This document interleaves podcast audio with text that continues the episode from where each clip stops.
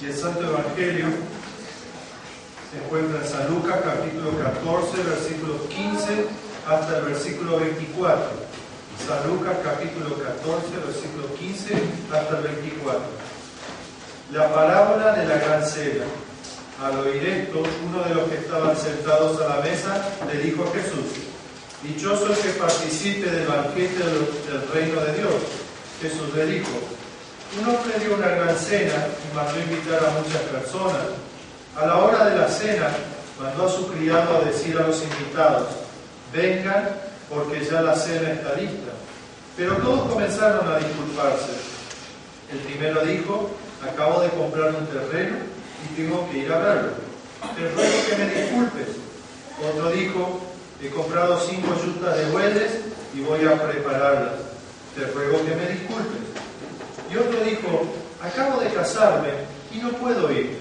El criado regresó y se lo contó a su amo. Entonces el amo se enojó y le dijo al criado, ve pronto por las calles y los callejones de la ciudad y trae acá a los pobres, los inválidos, los ciegos y los cojos. Más tarde el criado dijo, Señor, ya hice lo que usted me mandó y todavía hay lugar. Entonces el amo le dijo al criado, ve por los caminos y los cercados y obliga a otros a entrar para que se llene mi casa, porque les digo que ninguno de aquellos primeros invitados comerá de mi cena. Hasta aquí el Santo Evangelio. De pronto por las calles y los callejones de la ciudad y trae acá a los pobres, los inválidos, los ciegos y los cojos. Más tarde el criado dijo, Señor, se hice lo que usted me mandó y todavía hay lugar. Entonces el amo le dijo al criado, ve por los caminos y los cercados y obliga a otros a entrar para que se llene mi casa, porque les digo que ninguno de aquellos primeros invitados comerá el mi hasta aquí las palabras de nuestro texto. ¿Ha sucedido en a una fiesta y llegó el momento de tener la invitación, tenías acceso a la misma, pero algo se cruzó en la vida y dijiste no, no puedo ir. Y no fuiste. Y la fiesta siguió, o se hizo, se realizó ¿Te ha sucedido también que quisiste ir a un lugar, a una fiesta, y no tenías la invitación? Y por lo tanto no pudiste ingresar a la misma. Y aquello que tal vez, bueno, esto me gustaría, pero a mí no me van a invitar. Yo estoy fuera de eso, porque a esta fiesta van determinadas personas, a mí no. No fuiste invitado a la misma.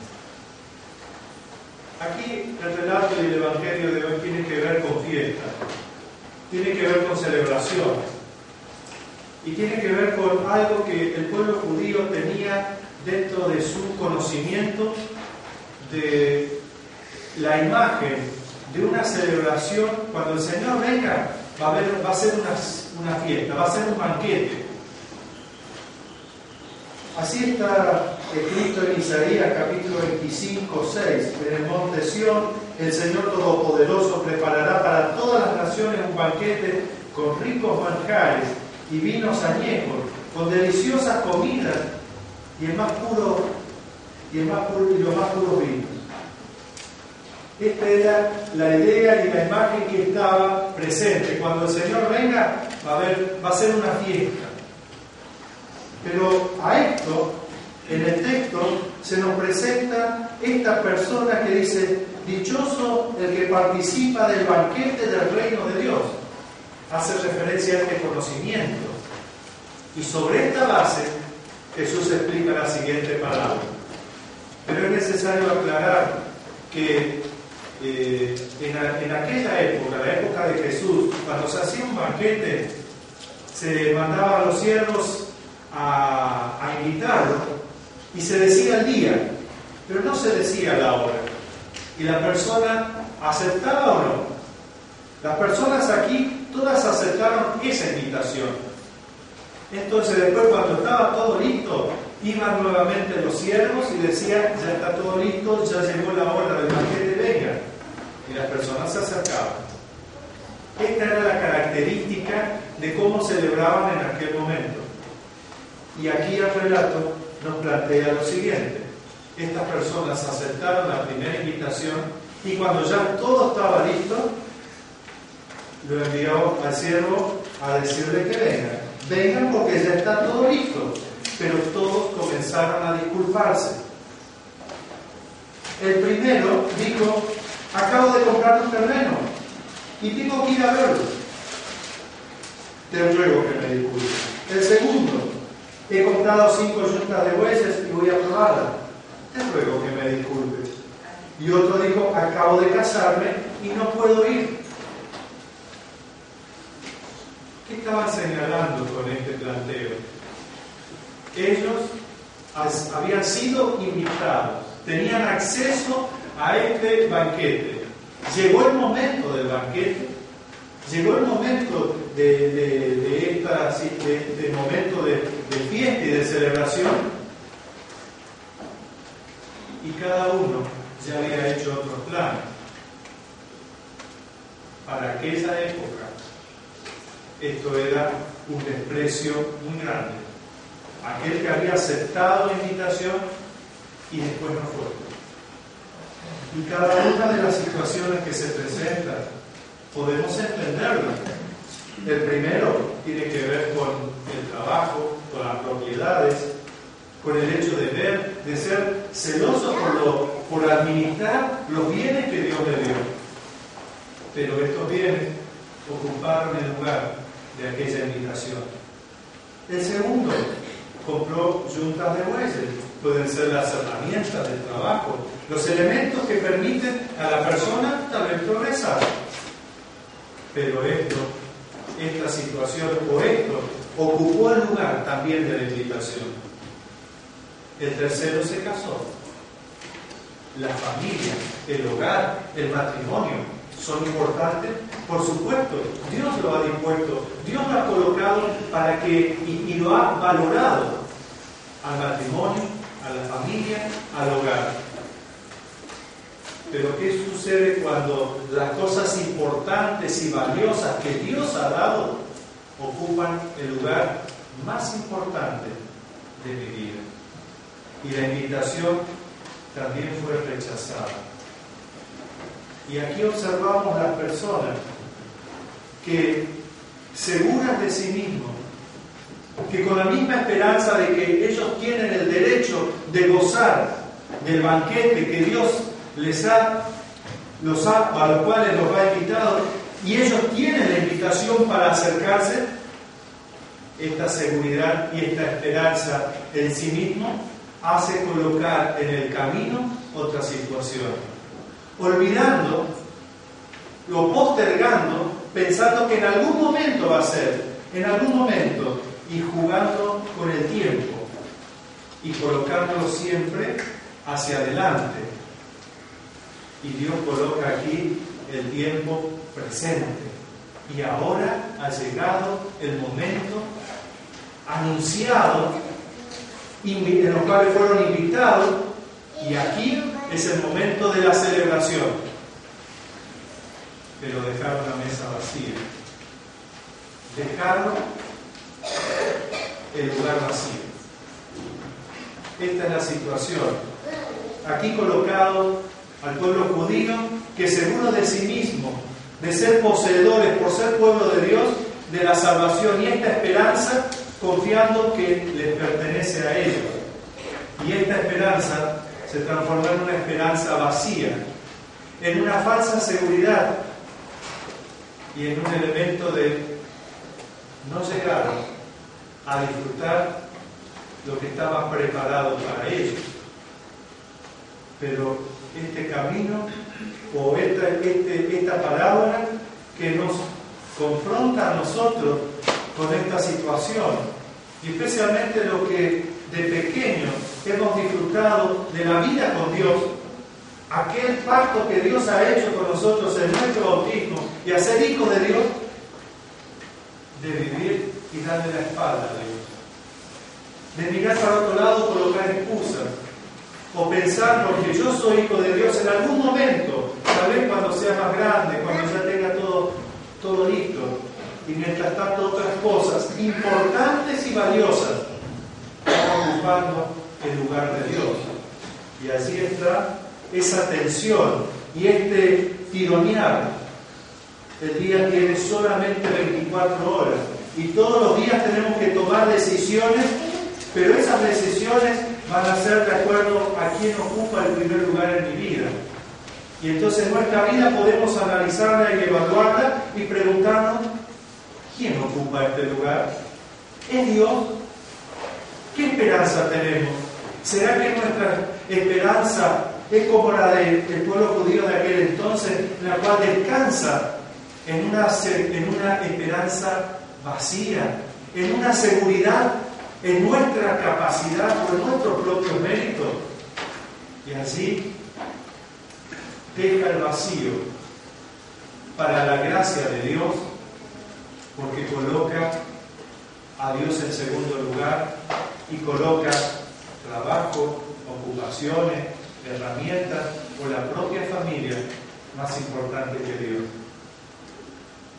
Esto nos lleva a reflexionar y a mirar a nuestra vida. Colombia nos confronta con esta realidad de aquellos que rechazaron la invitación y dejaron el vacío en esta mesa preparada para celebrar. Pero el mensaje y la palabra continúa y señala lo siguiente. El criado regresó y se lo contó todo a su amo. Entonces el amo se enojó y le dijo a su criado, ve pronto por las calles y los callejones de la ciudad y trae acá a los pobres, a los inválidos, a los ciegos y a los cojos. Y más tarde el criado dijo, Señor, ya hice lo que usted me mandó y todavía hay lugar. Entonces el amo le dijo al criado, ve por los caminos y los cercados y obliga a todos a otros a entrar para que se llene mi casa. La palabra continúa. Y aquel lugar vacío, y aquellos que no tenían ninguna esperanza, porque no fueron invitados, ahora fueron llamados. ¿Y quiénes son? Son la gente despreciada de la sociedad, de aquel entonces y de todas las épocas, aquellos que por alguna razón no califican a veces para el pensamiento religioso o para la vida religiosa que nosotros establecemos, dejando de lado alguno. Pero Dios señala que en, este banquete ellos se sentarán a la mesa. Los que tenían que estar no estaban, pero aquellos fueron invitados y entendieron esto de la inmediatez, ahora, y fueron y fueron al banquete. Y todavía había lugar. Podemos ver que dentro del pueblo judío los que estaban despreciados fueron aceptados o fueron llevados e invitados, pero también fueron invitados los gentiles, los paganos. Todos ellos y fueron llevados y todavía había lugar porque el, el deseo del amo que la casa esté llena. Esto es valioso e importante para nuestra vida. Dios nos llama por su evangelio. Y aquí la invitación, la invitación es el mismo Señor Jesucristo. Y esta invitación no es a futuro, sino que es a presente. Esto es lo que no entendieron los invitados primero que ahora está lista la fiesta, ahora está listo el banquete. Venga, ahora esta invitación de que Jesucristo es el que invita a la casa del Padre. Es aquel que por medio de su muerte y su resurrección ofrece este banquete, siendo el Cordero que se ha entregado para que por medio de él seas invitado al banquete de Dios y puedas disfrutar de este banquete. Y esta invitación no es mañana, no es en la posibilidad de que yo manejo los tiempos, Nadie sabe cuánto, cuánto vamos a vivir. Dios lo sabe. Y por eso llama ahora. Ahora es el tiempo. Ahora es el momento. Y la invitación es para tu vida, es para mi vida, es para todos. Tal vez al analizar nuestra vida, podemos reconocer que tal vez muchas veces colocamos excusas. O tal vez fuimos parte de los despreciados, de los que estuvimos lejos, de los que pensamos a mí no me van a invitar. La invitación es de Dios mismo. La invitación es por medio de Jesucristo y la invitación es hoy. Aún hay lugar en la casa del Señor, en la casa de nuestro Dios. Por eso destaco que a esta invitación concreta y real del hoy hiciste presente. Jesucristo te y llegaste a su casa. Hoy hay fiesta, hay celebración, porque tus pecados han sido perdonados, porque por la gracia de Dios recibimos este Evangelio. Hoy se te va a invitar al altar para que disfrutes lo que Dios tiene preparado para ti, para tu vida. Su amor, su perdón, su misericordia.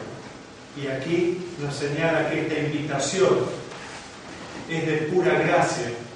No lo merecíamos y Dios nos, nos lo ha dado.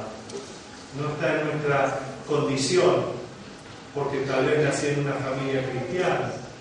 No hay un elemento de merecimiento, sino de pura gracia de nuestro Dios y Salvador. En esta invitación concreta, real, por medio de Jesucristo, hoy. Venga a la mesa del Señor a disfrutar de este banquete. Esta es la esperanza viva y real que Dios te da. Esta esperanza es por medio de Jesucristo y es para tu vida. Y en este sentido, como congregación, debemos ser como el siervo dispuestos a ir a los que están alejados para señalarles esta preciosa invitación para llevarles a Jesucristo. Para los que creen que no les corresponde, llevarles este mensaje. Para los que están lejos. Por eso como congregación, con este, que, este, esta parábola nos recuerde esta esperanza de pura gracia en el día de hoy para nuestra vida, en el presente, pero para compartirla con todos los que nos rodean en esta esperanza viva y en esta extensión. No es Dios quien ha cerrado las puertas, sino cada persona colocando excusas. Porque la puerta de Dios está abierta, porque la invitación es generosa y es universal, es para toda persona sin distinción. Qué maravilloso nuestro Dios. Disfrutemos esta esperanza, vivamos de esta esperanza, disfrutemos de esta fiesta que Dios hizo por ti, por mí, por cada uno de nosotros. Que así sea. La gracia de nuestro Señor Jesucristo, el amor de Dios y la comunión del Espíritu Santo sea sobre cada uno de nosotros hoy y siempre.